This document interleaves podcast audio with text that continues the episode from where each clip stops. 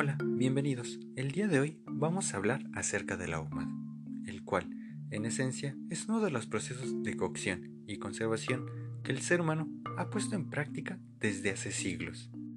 Esto haciendo uso de elementos como el carbón, maderas y serrines, granos o semillas, especias e incluso las cáscaras de algunos cítricos, los cuales en conjunto son los encargados de dar su peculiar sabor y color de tonalidades marrones o naranjizas dependiendo del tipo de producto.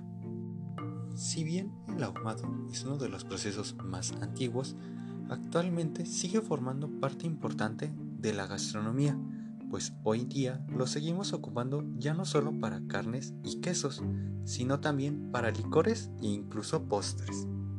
Esto lo podemos ver ya que se ha encontrado que este proceso, además de modificar texturas colores y aspectos también ayuda a quitar algunas humedades e incluso a inhibir ciertas oxidación en grasas. Si quieres saber más acerca de este proceso, te invito a seguir leyendo el blog La cocina y el ahumado de los alimentos, tipos, usos y secretos.